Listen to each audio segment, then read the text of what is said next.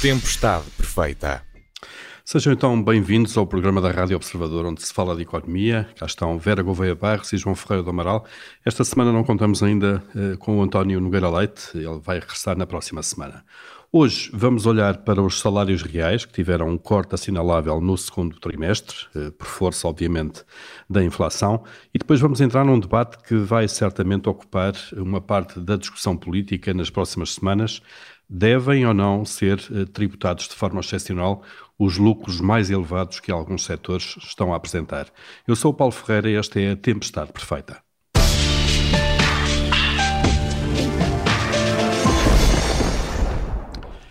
Já todos sabíamos que estava a acontecer, mas agora temos uh, um número, temos a confirmação das estatísticas. Os salários reais médios caíram 4,6% no segundo trimestre, isto de acordo com os dados do INE. Este é o resultado dos aumentos de salários nominais que depois são subtraídos uh, pela inflação elevada. Esta quebra é maior desde que o INE começou a divulgar este indicador em 2015. Uh, eh, Vera Gouveia Barros, começando por si, não surpreende este número e, esta, e estes dados do INE? de todo. Nós já nos tínhamos apercebido que, face aos aumentos nominais que conhecíamos e aos números que temos para a inflação, que isto iria acontecer. Portanto, não há aqui nenhuma surpresa. É bom termos os números, termos a decomposição por, eh, pelos setores, mas eh, nesta queda dos salários reais não há uh, qualquer surpresa. Eu tenho pena que os dados existam apenas a partir de 2015, porque confesso que tenho alguma curiosidade em saber como é que estes números se comparam com aquilo que foi a evolução dos salários reais no período da Troika. Aí nós tínhamos, eh, tivemos depois um período de inflação bastante baixo, embora no início não, não fosse assim. Eu lembro-me que em 2008 também estávamos com a inflação não a estes níveis, mas com uma inflação algo elevada por força também de, do comportamento nos mercados energéticos, o que levou até a que, a que o Banco Central Europeu, prosseguindo o seu objetivo de manter a inflação baixa, tivesse aumentado as taxas de juros naquilo que é uma decisão podemos aqui discutir, porque estávamos num período de, de, crise económica que depois se veio a agudizar e, portanto, houve aqui uma decisão que me parece algo, algo cega nessa, nessa uhum. defesa do, do objetivo da inflação baixa, sem fazermos aqui muito a distinção entre de, de, de qual é que era a, a sua causa, algo que, que hoje em dia também se se coloca, embora eh, tenhamos aqui neste período atual uma, uma confluência de vários fatores e parte deles tem que ver precisamente também com, com, a, com a procura, com, tem muito, é, é, muito resultado do comportamento no mercado energético associado à guerra na Ucrânia, mas, eh, mas também à, à questão do, do equilíbrio pós-pandemia. Claro.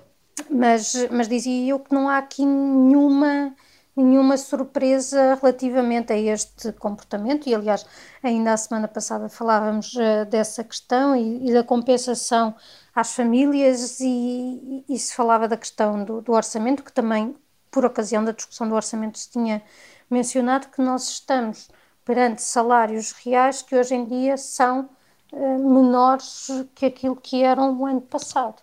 Claro. E isso, no fundo, é que interessa na vida das famílias.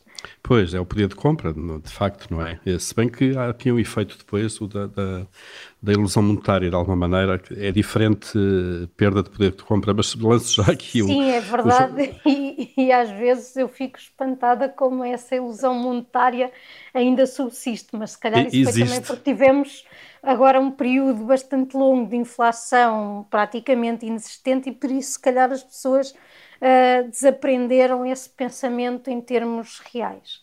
Exato. João Ferreira do Amaral, esta questão é, talvez seja essencial para perceber até da forma como as pessoas reagem. É diferente perder poder de compra e salário real por via da inflação uh, do que ter um corte de um salário nominal, como é evidente, não é? É, é evidente. Mas também convém ver que uh, há mais pessoas empregadas e, portanto, serão pessoas que o ano passado não, não receberam salário nenhum, não é? Ou melhor, receberam subsídios de desemprego e, portanto, uh, pode haver esse efeito também. Eu, para essas pessoas não há uma queda propriamente de remuneração real.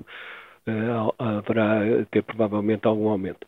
Mas claro. uh, eu ia uh, ligar esta, esta evolução, que já era prevista, como disse a Vera, e já estávamos todos à espera, com, outra, com outro dado que é importante, que é que esta situação de queda de salários reais sucede ao mesmo tempo que a produtividade está a crescer muito.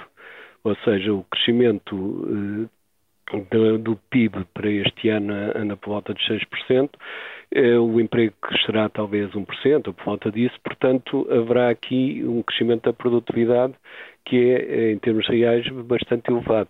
E isso é que distingue esta queda de salários reais de outras quedas de salários reais que tivemos em, em, em vários momentos da nossa história económica nos últimos 50 anos. Eh, porque esta combinação entre queda de salário real por um lado e ao mesmo tempo aumenta a produtividade, significa, algebricamente, que a proporção dos salários do rendimento nacional vai levar uma grande queda, da ordem dos 10%, equivalente a cerca de 6 pontos percentuais. Ora, quedas deste tipo só houve em dois períodos, desde que, enfim, há, registro macroeconómico, em dois períodos que, coincidência, foram períodos de em que foram aplicado, aplicado um acordo, um programa acordado com o Fundo Monetário Internacional em 1977-79 e 1983-84. Uh, mas, destes dois períodos, o, o, aquele que é mais próximo do atual, porque no de 83 84 houve uma queda da produção, portanto houve uma recessão provocada pelo programa, mas em 77 79 não houve e, portanto, é mais próximo do atual em que há crescimento. Portanto, estamos a atravessar... Um e já agora crise energética também. E crise energética. Aliás, os dois programas dos anos 70 e dos anos 80 têm a ver com choques petrolíferos que foram mal absorvidos pela nossa economia e, portanto, estendeu-se algum tempo depois a absorção desse choque. Uh, isto significa que estamos como se estivéssemos a atravessar um programa do Fundo Monetário Internacional neste aspecto. É claro que, como eu já, aliás, há oito dias referi, não há o elemento crucial desse programa, que na altura, nos anos 70 e 80, que era a redução do déficit de avanço de pagamentos. Portanto, grande parte da inflação vinha da desvalorização da moeda para permitir uma, um reequilíbrio de avanço de pagamentos. Agora não é assim, é um aumento por e simples das matérias-primas, principalmente na área energética e na área alimentar, mas não deixa de ser curioso verificar que estamos num... Um, num domínio que é, é, muito semelhante àquilo que principalmente nos anos 70, 77, 79 se verificou. Uhum. Uh, de facto, uh, tem-se verificado na nossa economia, provavelmente em outras, que são sempre os custos salariais que são a variável de ajustamento. Uh, inclusivamente, a proporção dos salários no rendimento nacional tem vindo a descer, para além destes impactos mais, uh, mais excepcionais, grandes e excepcionais, tem vindo a, a descer paulatinamente, em geral, uh, desde praticamente o início do século, e isto significa, um pouco por todo lado, aliás, que a globalização tem tido um efeito, pelo menos nas economias mais desenvolvidas, de redução da proporção dos salários no rendimento nacional.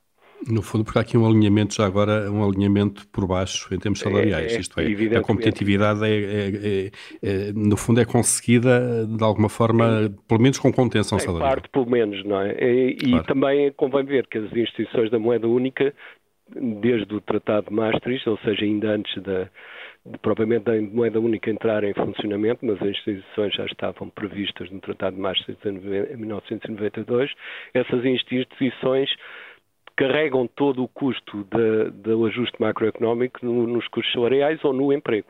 Uma, uhum. uma coisa ou, ou noutra, portanto. Que são as, as, variáveis mais fáceis de ajustar também, até Exatamente. Ponto, é? Mais rapidamente A política monetária e a política orçamental estão, eh, estão dirigidas para outro objetivo que é, que é a manutenção da estabilidade de preços.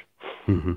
Eh, Vera Gouveia Barros, olhando uh, talvez para os setores, uh, que, setores de atividade e olhando para a evolução salarial, nós encontramos à cabeça o setor da energia, por exemplo, com, com, aumentos salariais médios. Aqui estamos a falar de facto de aumentos salariais nominais médios brutos e, portanto, depois dentro de cada setor também há realidades muito distintas, como nós sabemos. Podemos ir para aquela metáfora do frango, não é? e da, das médias. Da estatística, exatamente. Mas, eh, Vera, depois aparece o turismo, um, ehm, que com Não, aumento antes de. Disso, antes disso, aparece um, ehm, na parte da, da variação homóloga antes do turismo, temos a parte das atividades de consultoria científica, técnicas Exatamente. e similares. O Exatamente. está em terceiro. em terceiro lugar. E em na, linha com a inflação. Variação. Claro. Exatamente. Agora, uh... o que é interessante reparar é que este setor, que é aquele uh, em que mais cresce, o da eletricidade, gás, vapor, uh, enfim, podemos chamar-lhe da energia, é também aquele que já tinha a remuneração bruta uh, total média mais elevada no conjunto da economia. Ao contrário do turismo, que apesar de ter este aumento que o coloca no pódio, continua no pódio de baixo em termos de remunerações. Portanto, na verdade, é o segundo setor onde, em média, as pessoas são mais uh, mal pagas. Abaixo do, do, abaixo do turismo, só temos, de facto, a agricultura, produção animal, caça, floresta, e, e podemos até uh, perguntar-nos até que ponto é que estes dados nós sabemos que o turismo é uma atividade que tem grande sazonalidade e nós estamos aqui a falar de, de trimestres, portanto, em junho já apanhamos um trimestre aqui de uma época que tem a Páscoa, que é alta, uh, o próprio junho também já, já costuma ser bom, já é um mês de verão, portanto, um, na verdade, nós temos aqui o, o, turismo que aparece neste pódio, mas que estruturalmente continua a ser um setor onde, onde se ganha mal. E o facto de ter tido estes aumentos não, não me surpreende. Aliás, mesmo uh, apesar da inflação, não me surpreenderia porque nós vemos os empresários do setor a queixarem-se de falta de mão de obra. Portanto, se queixam de falta de mão de obra, o que me parece é que existe aqui um desajuste entre procura e oferta e isto, meus amigos, a defesa dos mercados funciona para os dois lados. O mercado de trabalho também é um mercado e, portanto, se quem procura trabalho não está a conseguir encontrá-lo, provavelmente vai ter de aumentar o salário que oferece. Os trabalhadores para o setor do turismo não têm nenhuma característica propriamente muito especial que eu agora possa dizer, olhem, não, não, não existem, não é? Se eu precisasse de gambuzinos para trabalhar no turismo, aí podia ser complicado. Mas para o turismo são pessoas que vão responder ao, salário que lhes dão e em comparação com aquilo que recebem noutros setores. Claro, eh, e isso pode, pode ajudar, pode ajudar e, como a Vera diz, eh, é uma lei da oferta e da procura e então eh, se precisam de mais trabalhadores têm que aumentar, o setor, aumentar o preço, basicamente. Até porque o setor nos últimos anos tem conhecido ganhos de produtividade médios na ordem dos 6% ao ano e o aumento tem ficado nos 2%, portanto uh, acho que há aqui margem de facto há que, para, há que repartir melhor, claro. Para compensar as Sem pessoas, dúvida. sim. Sem dúvida. João Ferreira do Amaral, há, pouco fez aqui uma viagem uh, a, dois, a dois períodos uh, marcantes, as duas intervenções no final da década de 70 e depois meados da década de 80.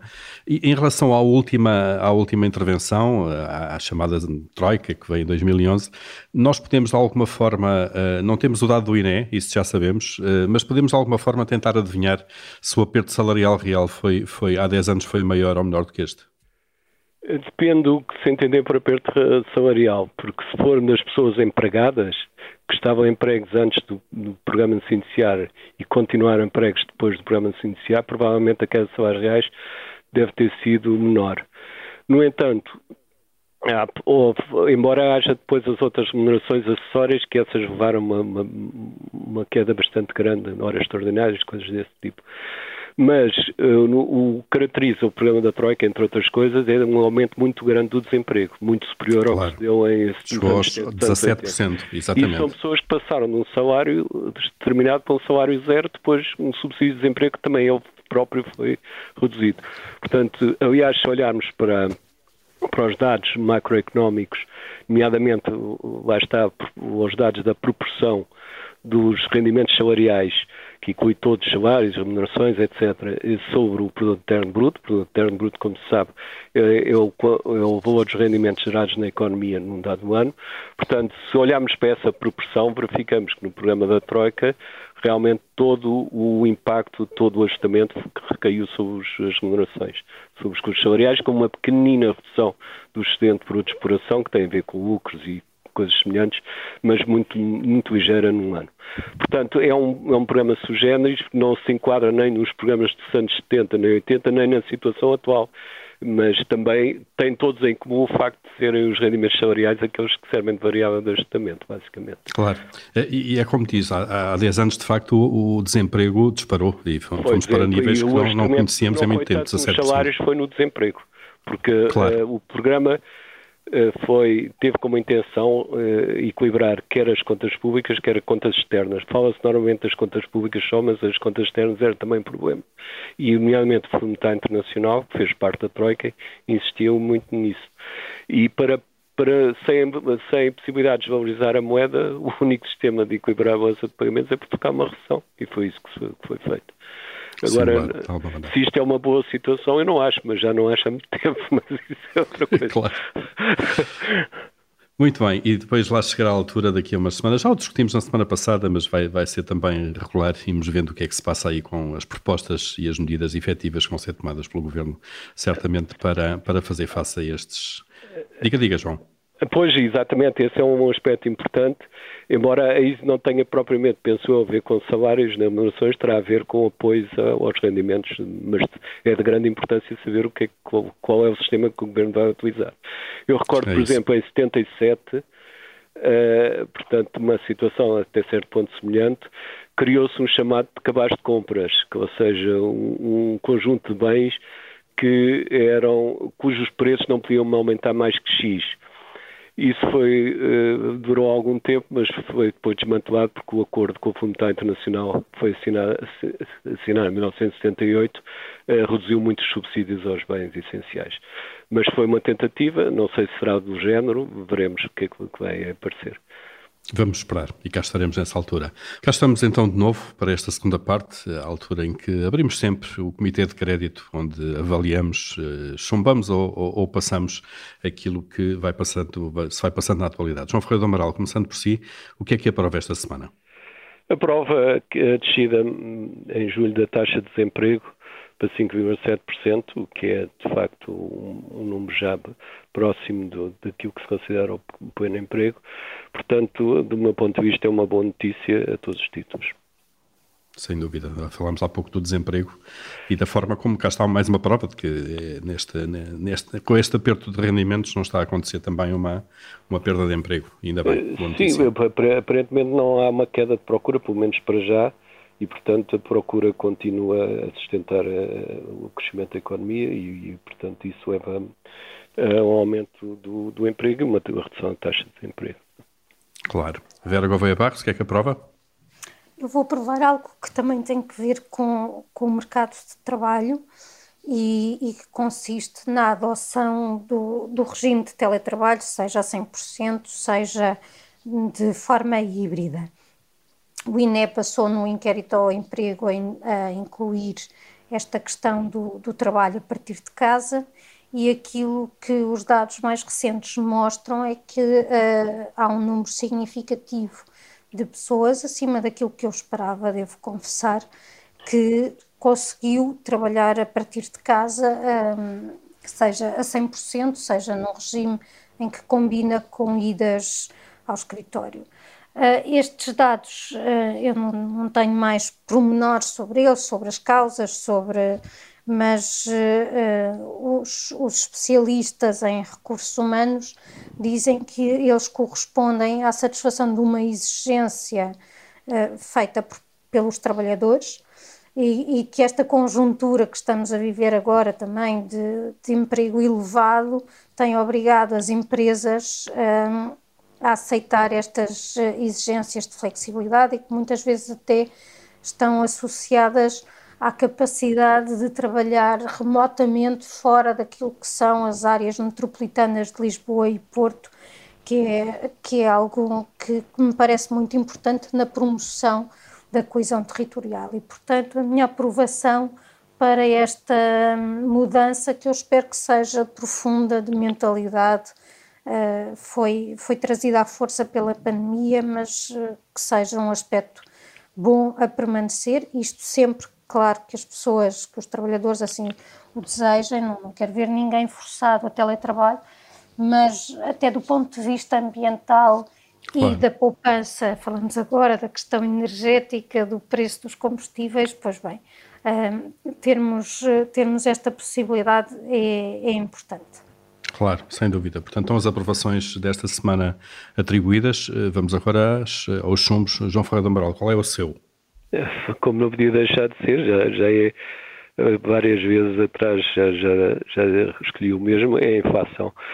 De facto, neste aqui gostaria de salientar não tanto os 9% de inflação homóloga do crescimento do índice de preços consumidor em julho, mas a chamada inflação subjacente, ou seja, a inflação, o crescimento dos preços, tirando as, os produtos como a, os produtos alimentares e os produtos uh, e energéticos, que, estão, que, sim, que são, digamos, os indutores da inflação, Ora bem, mesmo, mesmo sem esses produtos, eh, o crescimento de preços anda nos 6%, o que é de facto muito face àquilo que estávamos habituados. Eu, como tenho dito várias vezes, a inflação não é um mal em si próprio. O mal é haver uma inflação, ou melhor, um crescimento de preços e não haver ajustamento de alguns rendimentos que depois eh, ficam para trás, e, nomeadamente os rendimentos salariais. Mas, portanto, este aumento de 6% em termos homólogos da inflação subjacente é de facto, significa, do meu ponto de vista, que a inflação já está dentro do sistema e que, portanto, se vai prolongar. Eh, por outro lado, há, não é tudo más notícias, apesar de tudo, há uma estagnação do, do índice de preços entre, entre no, no, no, último mês, portanto, uh, nesse aspecto há, enfim, há uma perspectiva de algum, não direi de otimismo, de menos pessimismo. Claro, pode, pode acontecer que já estejamos, a, a, no fundo, a chegar ao pico, não? não, não podemos cantar a vitória, mas... Não podemos todo, claro. Mas, pelo menos, não, não temos nada em contrário, que já, já não é mau. É isso, vamos, e vamos indo mês a mês. Uh, Vera Gouveia Barros, qual é o seu chumbo desta semana? Eu vou chumbar os problemas que têm sido detectados na atribuição da, da tarifa social de energia a desempregados que não recebam o subsídio. E isto resulta do facto de se ter definido aquilo que são as pessoas em situação de, de carência económica e, portanto, uh, potenciais beneficiárias desta tarifa social, de ter identificado com a tal uh, recepção de, de, de, apoio, o que quer dizer que quando o subsídio termina, uh, estas pessoas que se, que, que se vão ver numa situação de ainda maior vulnerabilidade perdem depois uh, a possibilidade de ter acesso a esta tarifa social.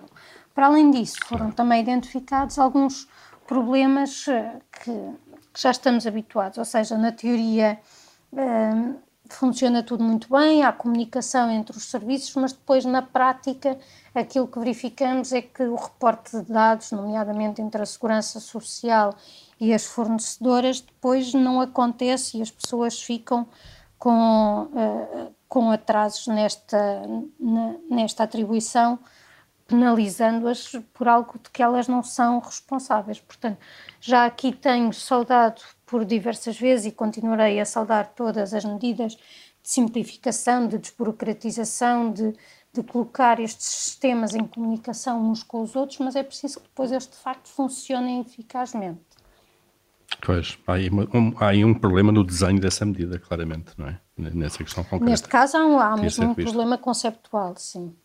Claro, um, claro. Para além depois dos problemas operacionais que têm que ver com questões laterais que verificamos uh, noutras situações também. Muito bem, estão uh, chumbos e aprovações ditados uh, para esta semana. Fechamos aqui o nosso Comitê de Crédito.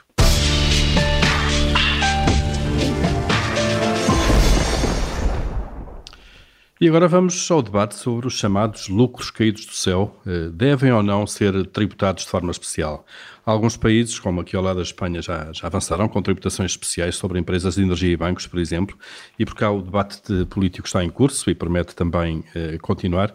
Eh, duas, dois contributos para esse debate. Carlos César, eh, presidente do PS, disse há uns dias que o governo deve avançar nesse sentido eh, e António Costa, primeiro-ministro, já disse que vai pensar no assunto. Eh, João Ferreira do Amaral, e o que é que o João pensa disto? Devem ou não, de facto, ser tributados de forma especial? Eu, do meu ponto de vista, acho que sim, por uma questão de justiça num sentido muito amplo, embora considere que não vai se avançar, não vai dar grande receita. Mas pelo menos é, é um sintoma de que há alguma preocupação em relação à justiça social.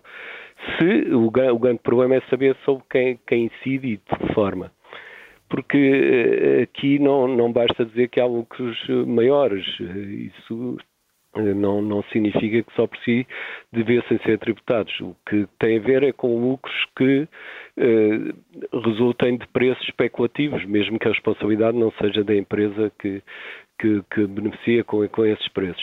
Portanto, o, o, difícil aqui é saber exatamente o universo e o tipo de, de lucros que, que, estão em causa. Não é tanto o princípio em si próprio, que me parece bem, mas eh, de facto ir para a prática e saber quem, como de que forma, eh, que taxas, e o Primeiro-Ministro tem dito, taxas e sobre taxas que de certa forma já têm a ver com isso. Portanto, é de facto uma enorme complexidade. Eu penso que se deve avançar, repito, porque acho que há, que há uma questão de justiça, mas também não me parece que seja isto que vá tornar de repente a nossa economia muito mais justa. Mas, mas serve, uhum. como, serve como princípio, digamos assim.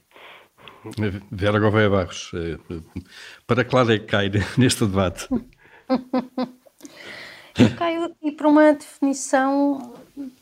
Começo por perguntar o que é que se entende por lucros extraordinários. Isso parece-me que é um ponto prévio, porque sinceramente eu estou bastante mais preocupada.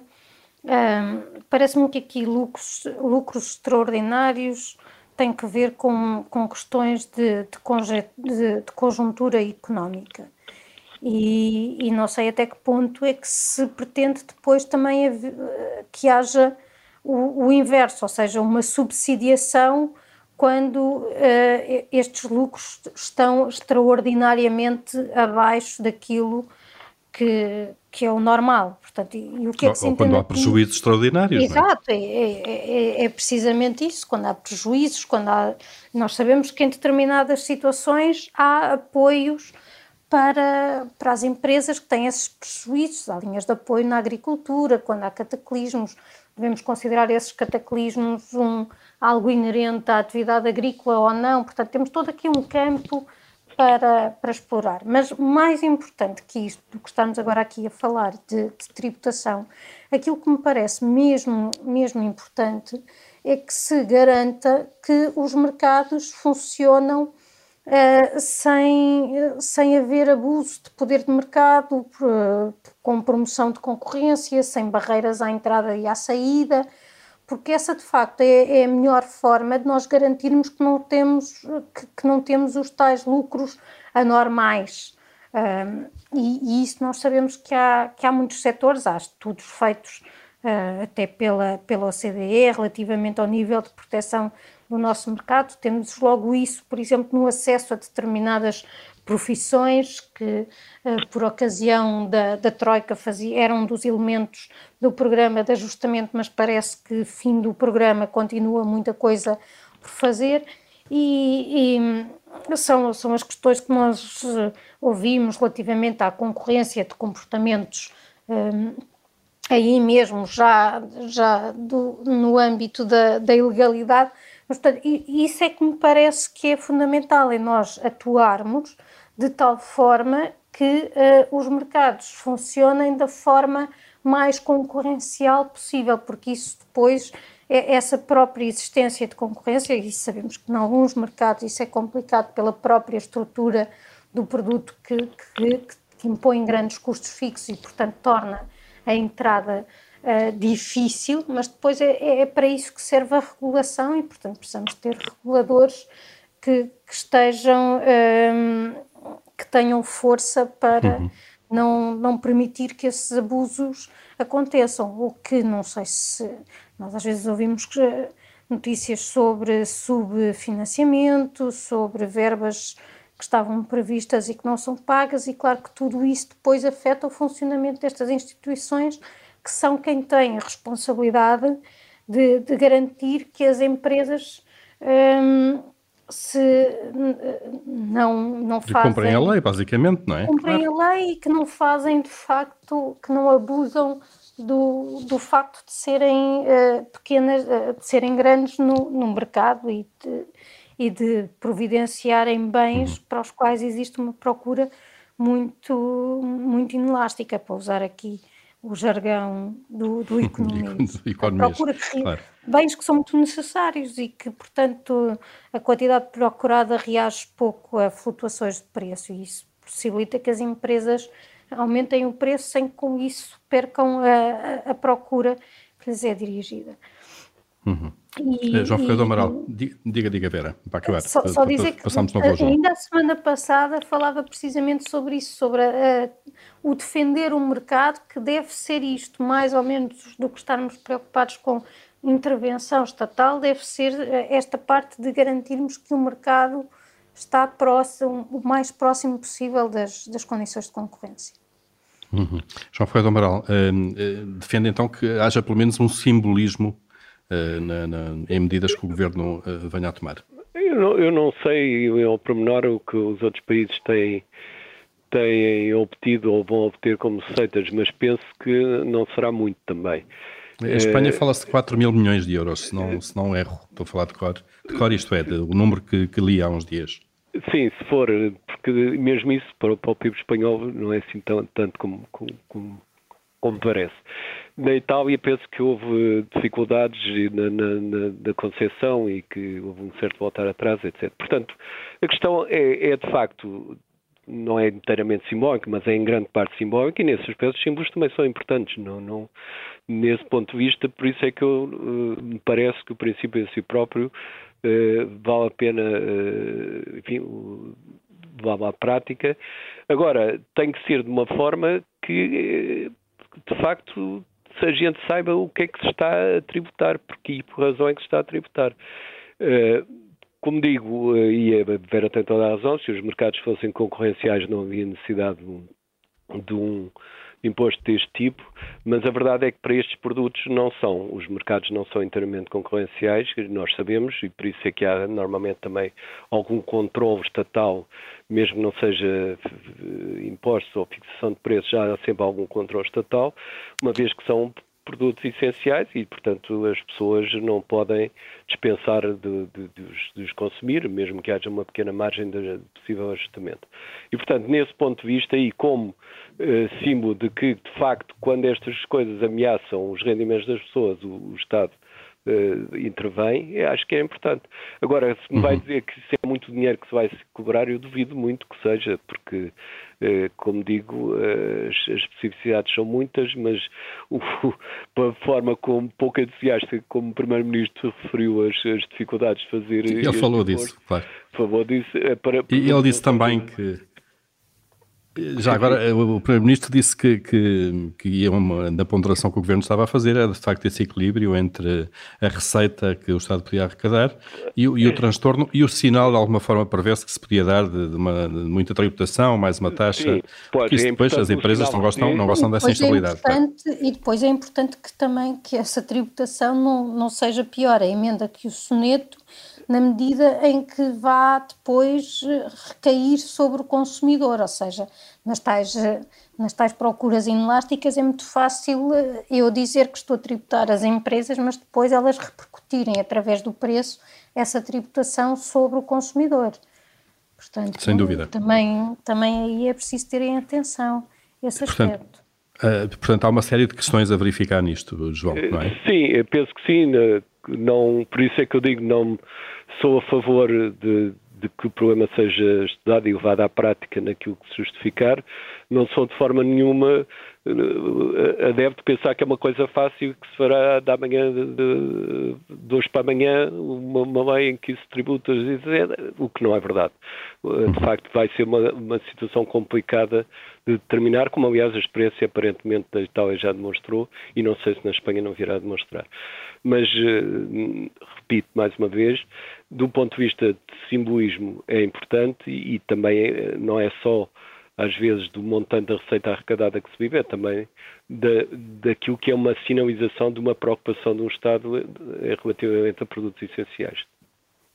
Claro. Vera, e para fechar rapidamente este tema, e passamos ao vosso momento de tirania, eh, depois, eh, olhando para a banca só concretamente, vamos entrar num período em que, se olharmos para isto como lucros extraordinários, a banca pode, pode entrar num período em que isso vai acontecer muito, porque a subida das taxas de juros, como está a acontecer, eh, naturalmente faz aumentar a margem dos bancos e aquilo que foi um aperto até com, com juros negativos durante muitos anos acaba e permite-lhes aqui aumentar as margens, não?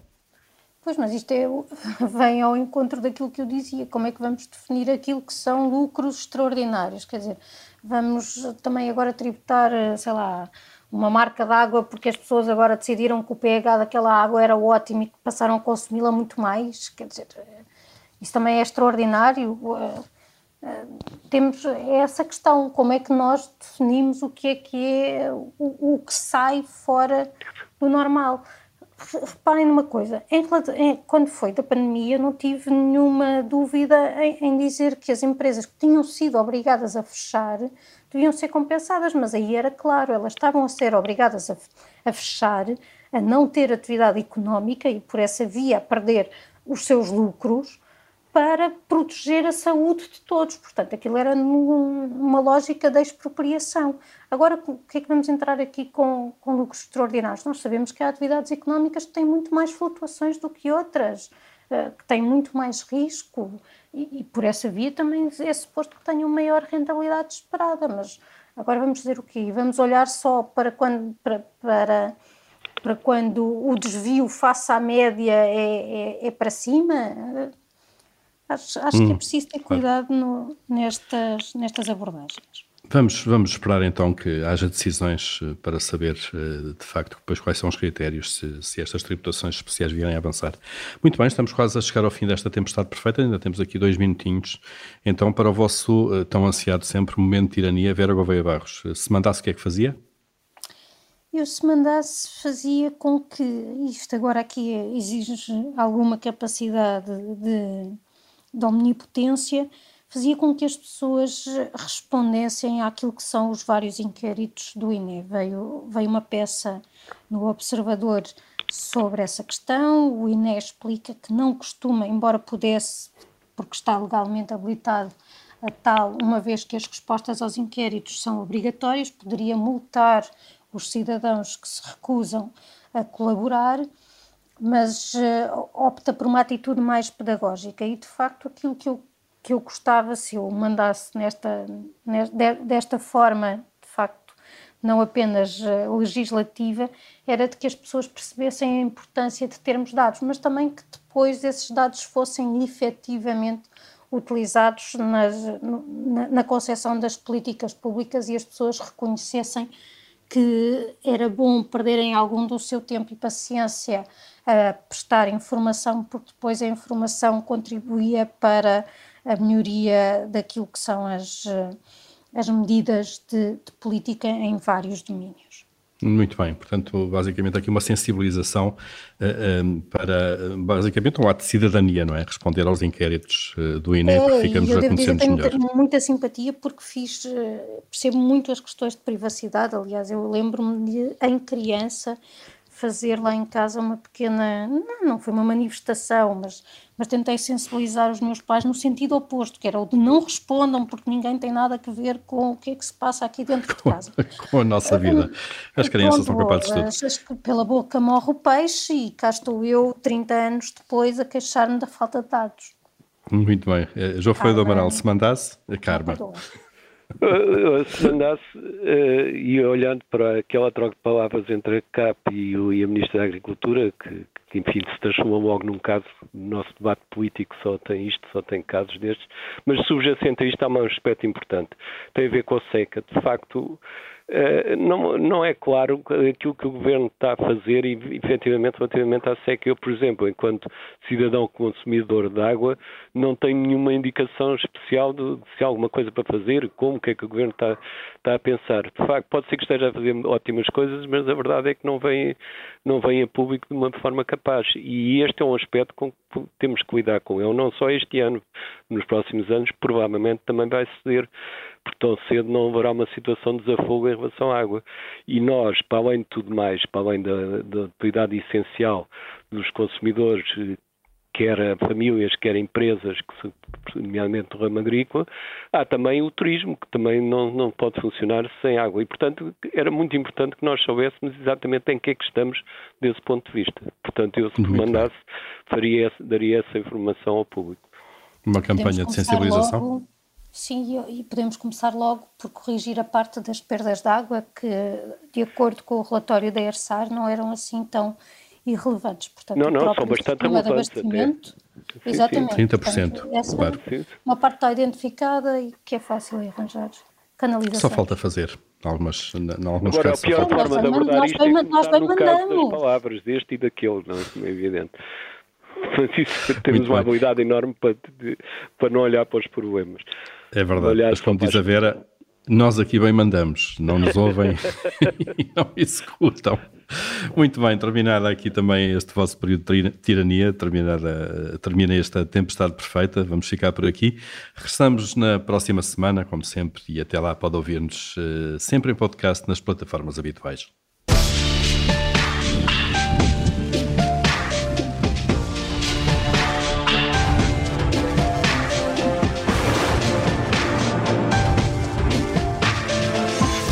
Tempestade perfeita.